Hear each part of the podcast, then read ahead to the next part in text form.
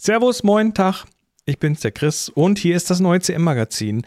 Heute fange ich mal mit einem Tut von Laurie Voss an. Äh, ich übersetze.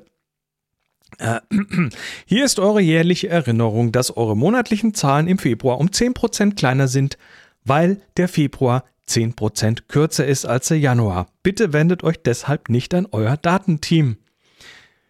Jo, so Zugriffsdaten und so. Warum habe ich im Februar 10% Einbruch bei den Podcast-Downloads? Tja, jetzt wisst das. Ähm, heute schon wieder eine Solo-Sendung. Ich äh, hatte das so nicht geplant. Ich wollte eigentlich mit Holger aufnehmen und der hätte sich sicher auch hierher geschleppt. Aber der hat im Moment schon wieder das böse Virus und da braucht man vor allem Ruhe. Aber wir schaffen das. Und äh, Holgi, dir auf dem Weg ganz gute Besserung. Ich, äh, ich, bin, ich bin auch Invalide gerade, war, war am Wochenende ja ein langes Wochenende beim, bei den Eltern im Süden. Und äh, das wurde jetzt gefolgt von, von einem schiefen Hals, weil ich drei Nächte nicht im eigenen Bett geschlafen habe. Ich werde alt. Hm, naja, dafür habe ich jetzt ein, ein, ein, ein dreifaches Hoch auf die Pharmaindustrie, ein Muskelrelaxanz und Schmerzmittel und äh, ja. Oh, und bevor jetzt jemand mit Vorbeugen kommt, ja, ich habe Physio und Übungen und alles. Egal. Heute reden wir im Magazin über Asthma und Elektroautos, Bing und Bart, 2% des weltweiten Bruttosozialprodukts, 31 große Feuer, ChatGPT, KI-Flüsterer und Seinfeld. Habt Spaß.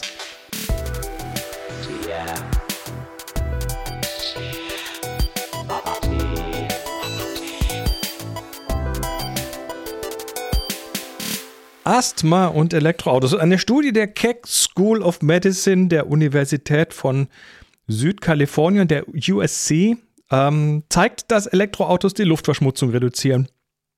Ja, no shit, Sherlock. Das ähm, ja, geht aber noch weiter. Und zwar haben die äh, das korreliert mit Atemwegsproblemen, also direkt mit den gesundheitlichen Auswirkungen durch das Wegfallen von Auspuffemissionen. Und zwar äh, korrelieren die Daten aus Kalifornien über die Zulassung von Elektrofahrzeugen, Luftverschmutzung und die Notaufnahmen wegen Asthma. Und auf Postleitzahlenebene haben die das runtergebrochen, äh, haben die dann festgestellt, dass für je 20 zusätzliche Zero-Emission-Autos pro 1000 Einwohnern, also 2%, ähm, ist das ein Rückgang ist ein Rückgang der asthmatischen Notfallbesuche um 3,2 Prozent verzeichnet und auch ein leichter, aber signifikanter Rückgang des, der Stickoxidwerte. Im Durchschnitt äh, gab es in Kalifornien einen Zero-Emission-Auto-Anstieg zwischen äh, von 2013 bis 2019 von, ähm, von 0,14 auf fast 1,5 Prozent pro 1000 Einwohner und äh, wenn wir uns den, den exponentiellen Zuwachs der, der Jahre nach 2019 anschauen, dann dürften der, dürfte der Anteil mittlerweile deutlich drüber liegen, vermutlich im 4 bis 5 Prozent Bereich.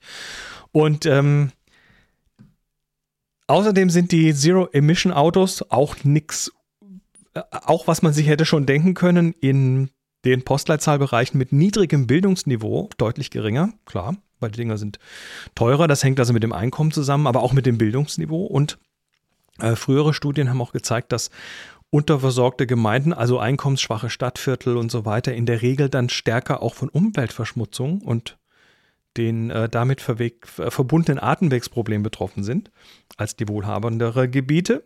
Wohlhabendere Gebiete. Das heißt, wenn Verbrenner durch Elektroautos in diesen Vierteln ersetzt werden könnten, dann können die Menschen dort erheblich davon profitieren, mehr als alle andere. Ja, ich weiß es nicht wirklich, wie neu diese Erkenntnisse sind, aber das ist zumindest das erste Mal, dass ich in diesem, dass ich diesen Gesundheitszusammenhang so deutlich in den News gesehen habe. Und dafür, ähm, ja, bisher war das ein bisschen diffuser, also in Zukunft mehr davon. Zweites Thema, Bart. Bart und, äh, und Bing. Wir haben ja mittlerweile wahrscheinlich alle mit ChatGPT gespielt. Und äh, Microsoft hat sich ja jetzt dann OpenAI, GPT 3 oder 4 eingekauft. und baut diese KI dann jetzt in Bing ein und außerdem quasi überall. Ja. Alles, was sie tun, wird KIfiziert. Und äh, das heißt, wir schreiben bald unsere Mails mit KI, obwohl das wahrscheinlich mittlerweile schon einige tun mit ChatGPT.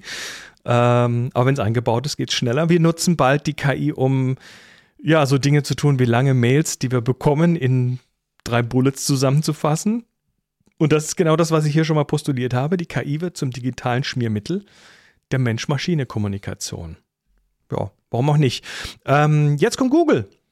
Die haben nämlich schon vor einiger Zeit intern so, so ein so ein Red Alert ausgerufen, weil es weil es dann doch relativ schnell klar war, nachdem ChatGPT raus war oder GPT-3 raus war, dass das den der traditionellen Suche schnell gefährlich werden kann. Und Google macht nun mal mit der Suche über 70 Prozent von ihrem Umsatz. Das ist also tatsächlich ein substanzieller Angriff. Ihr äh, erinnert euch vielleicht an CM Magazin Folge 22, da haben wir schon mal über Lambda geredet, L-A-M-D-A. Das ist eine von, äh, eine von den KIs von Google. Und damals hatte äh, sich dieser eine Ingenieur mit Lambda unterhalten und der hat dann öffentlich gesagt, dass Lambda Bewusstsein hat und dafür ist er dann am Ende gefeuert worden. Und äh, Lambda ist die KI, die Google jetzt in Bard verbaut hat. Bard. Bard wie der Barde. Und äh, das ist das, äh, ja, das neue KI-Enhanced Suchprodukt von Google. Zumindest ist es jetzt, glaube ich, in so einer halböffentlichen Testphase. Ja, also wir haben jetzt Bing und Bart quasi, die gegeneinander antreten. Und natürlich habe ich da so ein paar Gedanken dazu. Also Google hat mehr Daten und mehr Rechenpower als OpenAI. Ziemlich sicher. Ähm, Google hat aber eigentlich auch nur wirklich ein Produkt, das richtig Kohle macht und das ist die Suche. Jetzt kommt Microsoft und baut GPT überall ein. Überall ein. Jedes Produkt. Also die müssen intern, so wie ich das mitbekommen habe, tatsächlich so, das ist die Marschrichtung. Alle, die was tun, guckt, wie ihr da die KI reinkriegt. Ähm, und diese Produkte sind Business-Produkte. Office, Outlook, Teams und so weiter. Damit wird dann quasi demnächst fast die komplette Geschäftskommunikation KI unterstützt passieren. Ja, äh, Google hat auch, hat auch Office-Produkte, aber machen wir uns mal nichts vor. Ähm, Microsoft sitzt da deutlich fester im Sattel. Das heißt, Google ist Suche. Punkt. Äh, dafür hat dann Google wieder die große Datenbasis, nämlich das komplette Web. Also wenn jemand das Web hat, dann ist es Google. Und äh, wahrscheinlich noch mehr. Und ähm, sie haben auch riesige Compute-Ressourcen. Also da haben sie auf jeden Fall einen Vorteil. Wer da, da am Ende dann besser aussieht, ich weiß es nicht. Aber eins ist klar, wir werden in den nächsten Monaten da einiges sehen. Macht euch da mal auf was gefasst. Und äh, ich würde ja, ich ja gerne dann mal Bart und Bing äh, gegeneinander antreten lassen. also so, die sollen sich mal miteinander unterhalten, während ich irgendwo einen Cocktail schlürfe, sollen die mal irgendwelche Dinge ausdiskutieren. Ja, übrigens, äh, der große Unterschied zwischen ChatGPT mit Bing oder zwischen ChatGPT und Bing mit GPT ist, äh, dass Microsoft da noch externe Datenquellen hinzufügt. Ne? Weil, also Bing, ich meine, wir müssen uns nichts vormachen, wer nutzt schon Bing, aber ähm, sie fügen jetzt externe Datenquellen hinzu. Das heißt, äh, ChatGPT als solches ist ein geschlossenes System. Das sagt dann auch gerne mal, ach nö, kann ich nicht beantworten, meine Trainingsdaten hören 2021 auf, ich habe keinen Zugriff aufs Internet und bladibla. Äh, da wird dann Microsoft mit seiner Integration deutlich weitergehen und ich bin mir sicher, dass, dass sie dann GPT äh, auch so ein bisschen das freie Erfinden von Fakten austreiben werden, weil, äh, also sie müssen es zumindest versuchen, weil momentan denkt sich ja GPI dann doch so den einen oder anderen Blödsinn aus. Und in einem Suchprodukt ist das nicht so tief drin. Google, Google hat das gerade sehr deutlich erfahren, weil Google hat ja den, das Vertrauen der Menschheit quasi. Also, wenn ich in Google was suche, dann ist die so schlau, dass sie in der Regel auch was findet. Und Google Bart hat jetzt bei seiner Vorstellung gleich mal äh, gepatzt und was Falsches geschrieben. das, das war in einem GIF was Google in ihrer Ankündigung hatte. Da stand, ähm, ich habe es übersetzt hier, welche neuen Entdeckungen des, also eine Frage an Bart, welche neuen Entdeckungen des James Webb Weltraumteleskops kann ich meinem Neunjährigen erzählen? Und Bart hat dann unter anderem geantwortet, dass das Teleskop die allerersten Bilder eines Planeten außerhalb unseres eigenen Sonnensystems aufgenommen hat.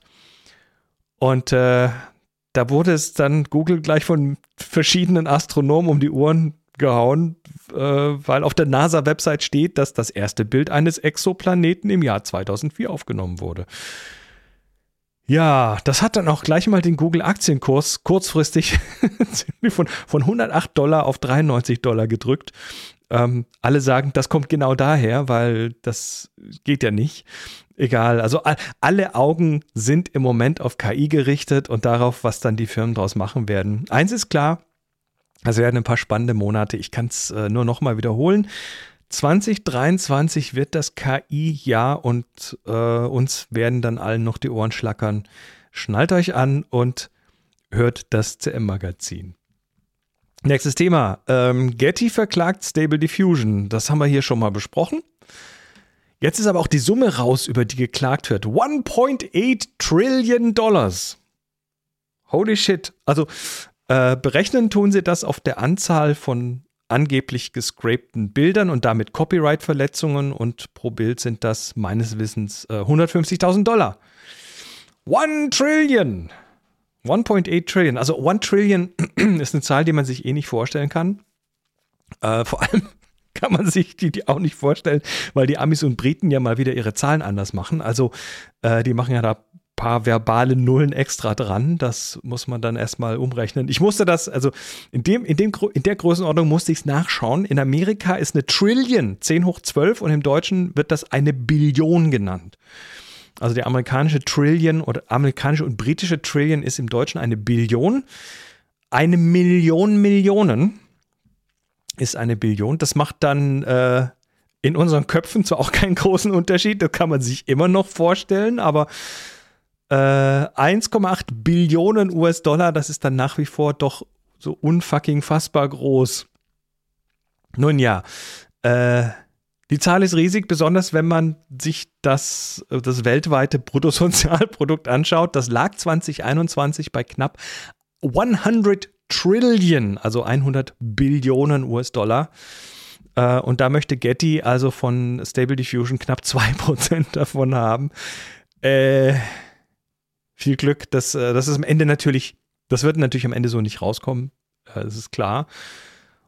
Äh, und die Bilder, Datenkrake Getty, ne, das ist ja, das ist, will ich gar nicht tiefer diskutieren, aber sie sind ja bekannt dafür, dass, dass sie nicht zimperlich sind und ähm, denen gehört ja quasi der komplette Bildermarkt und das auch, auch mit Mitteln, auf die ich jetzt hier nicht näher eingehen möchte. Wenn ihr da mal genauer reinschaut, dann werdet ihr aber schon einen ziemlichen Sumpf sehen an der Stelle. Tja, die Lawyer sind scharf gemacht.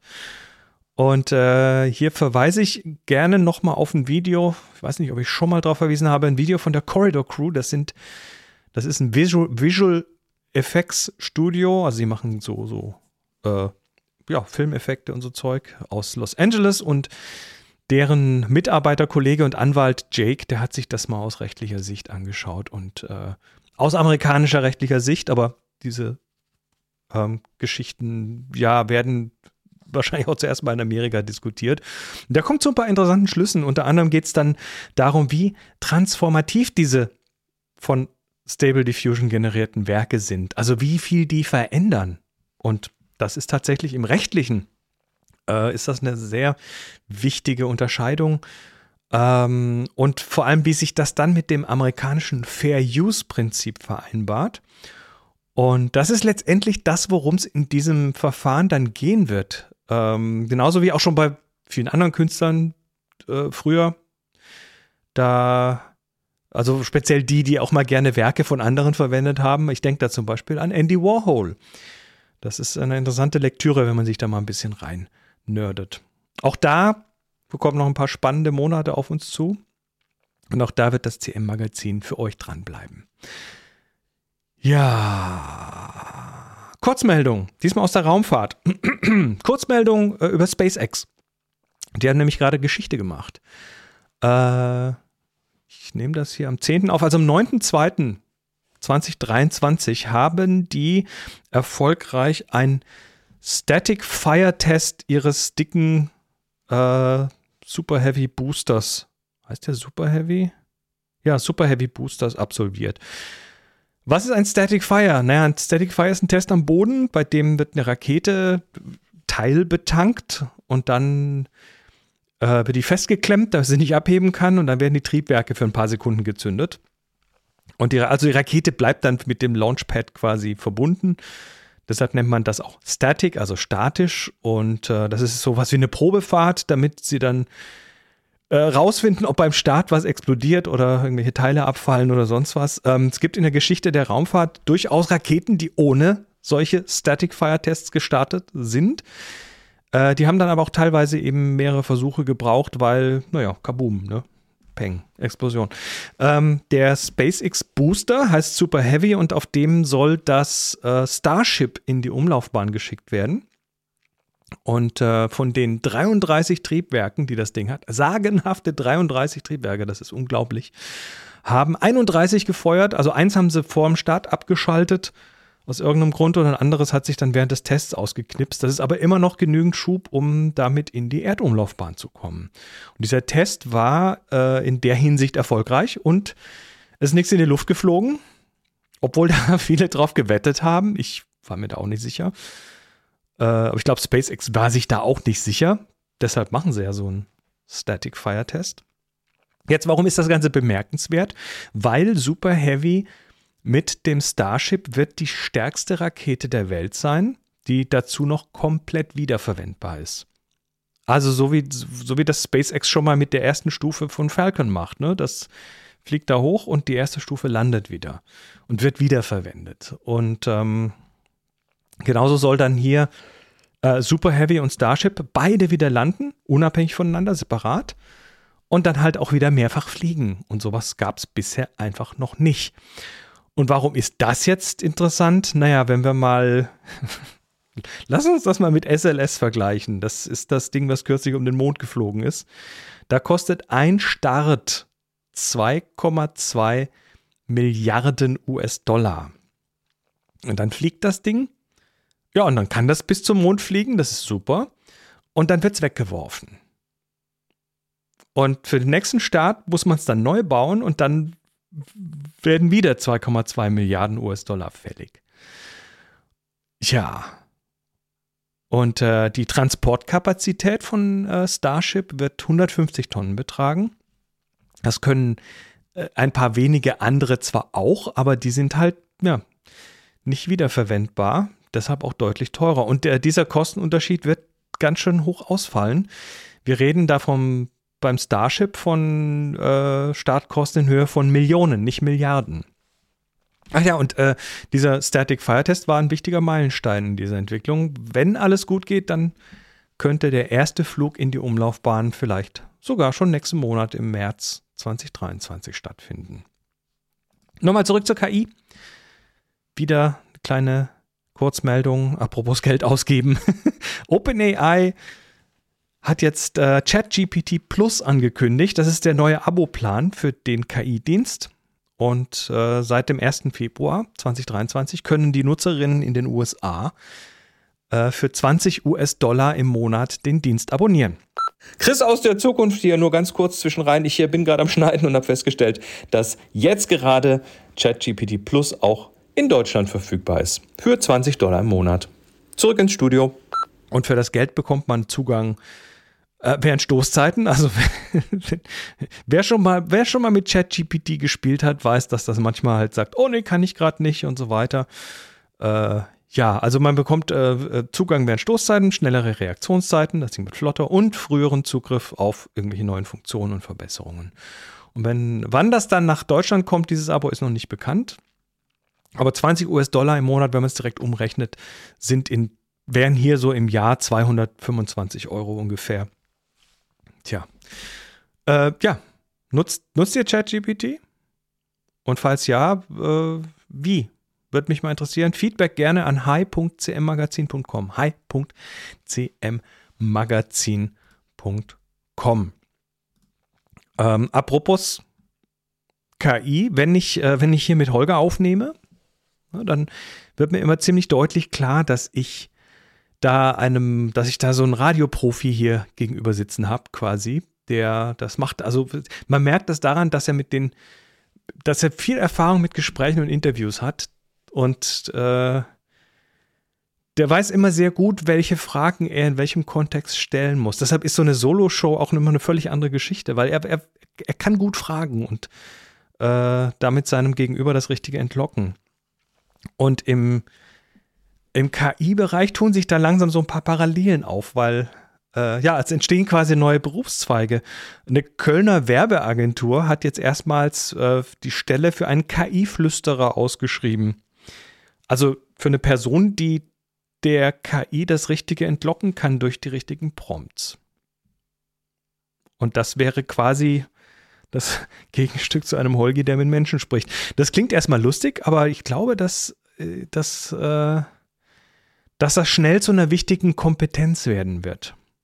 Weil die meisten Menschen, die mal, die mal kurz in ChatGPT reinschauen, äh, was man ja mal schnell machen kann, da, man bewegt sich da tatsächlich eher so auf Anfängerlevel.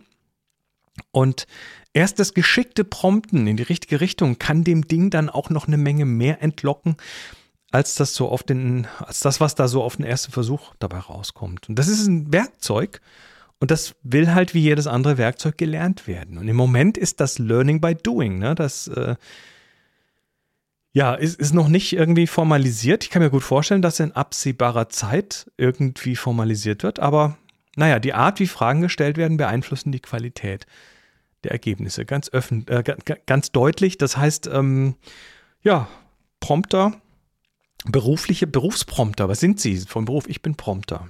Könnte also durchaus passieren. So, letztes Thema für heute: Seinfeld.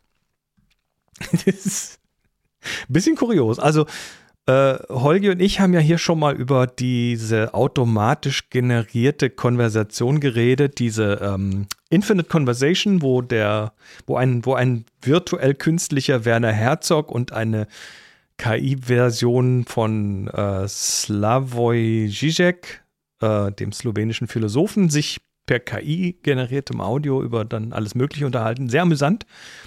Ähm, sowas ähnliches gibt es, beziehungsweise gab es auch als Video. Und zwar eine KI-generierte Seinfeld-Parodie. Die ist auch monatelang auf Twitch gestreamt worden und äh, naja, war, hm, ich weiß nicht, schon relativ langweilig. Also die Grafik war so Klötzchen-Grafik und die, aber 3D hm, und, die, und die Dialoge eher so lala. Aber damit dann eigentlich auch schon wieder so ein bisschen typisch Seinfeld, ne? So Anti-Comedy. Und, äh, und es war natürlich ein First. Sowas gab es davor noch nicht. Eine vollautomatisch generierte äh, Sitcom quasi. Und die hatte ein Publikum von mehreren 10.000 Leuten. Da war immer was los auf dem Stream. Und äh, dieser Twitch-Stream ist jetzt ausgesetzt. Gibt es nicht mehr. Weil, was man da gesehen, also was man da gesehen hat, waren so typische Seinfeld-Sitcom-Szenen, wo dann mehrere Charaktere aus der Sendung sich dann unterhalten und irgendwelchen Blödsinn aneinander reden und dann halt eben auch diese Sitcom, äh, wie in der Sitcom, diese Stand-up-Szenen, wo dann Seinfeld auf der Bühne steht und sein Programm da macht. Alles sehr typisch. Aber das Ganze wurde wohl auch relativ unbeaufsichtigt von der, von der KI generiert.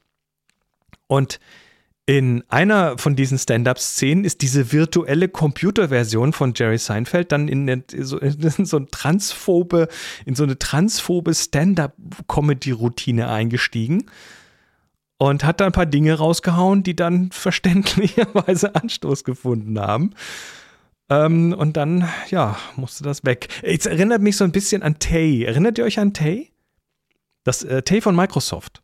Das war ein KI-Chatbot, der sehr kurz 2016 für Aufruhr gesorgt hat, weil er, also, beziehungsweise es oder sie, dann ist dann relativ schnell zum rassistischen Arschloch mutiert und ist dann innerhalb von, ich glaube, 16 Stunden abgeschaltet worden.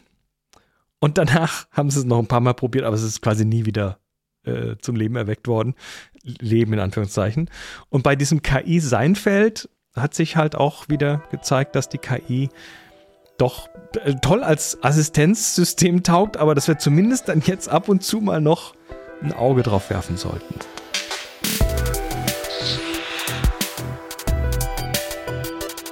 So, Dele, für heute reicht's wieder. schön, dass ihr da wart. Auch äh, schön, dass ihr das Magazin unterstützt. Durch eure aktuelle Unterstützung kann ich das Magazin für ein knappes Viertel des Mindestlohns produzieren. Äh, dafür ein Dankeschön. Geht noch mehr, aber trotzdem, äh, das ist ja schon mal was. Das CM-Magazin kostet für Unterstützer übrigens nur ein Viertel von dem, was das äh, ChatGPT Plus dann hier kosten wird. Also im Vergleich dann doch ein echtes Schnäppchen und vor allem handgemacht.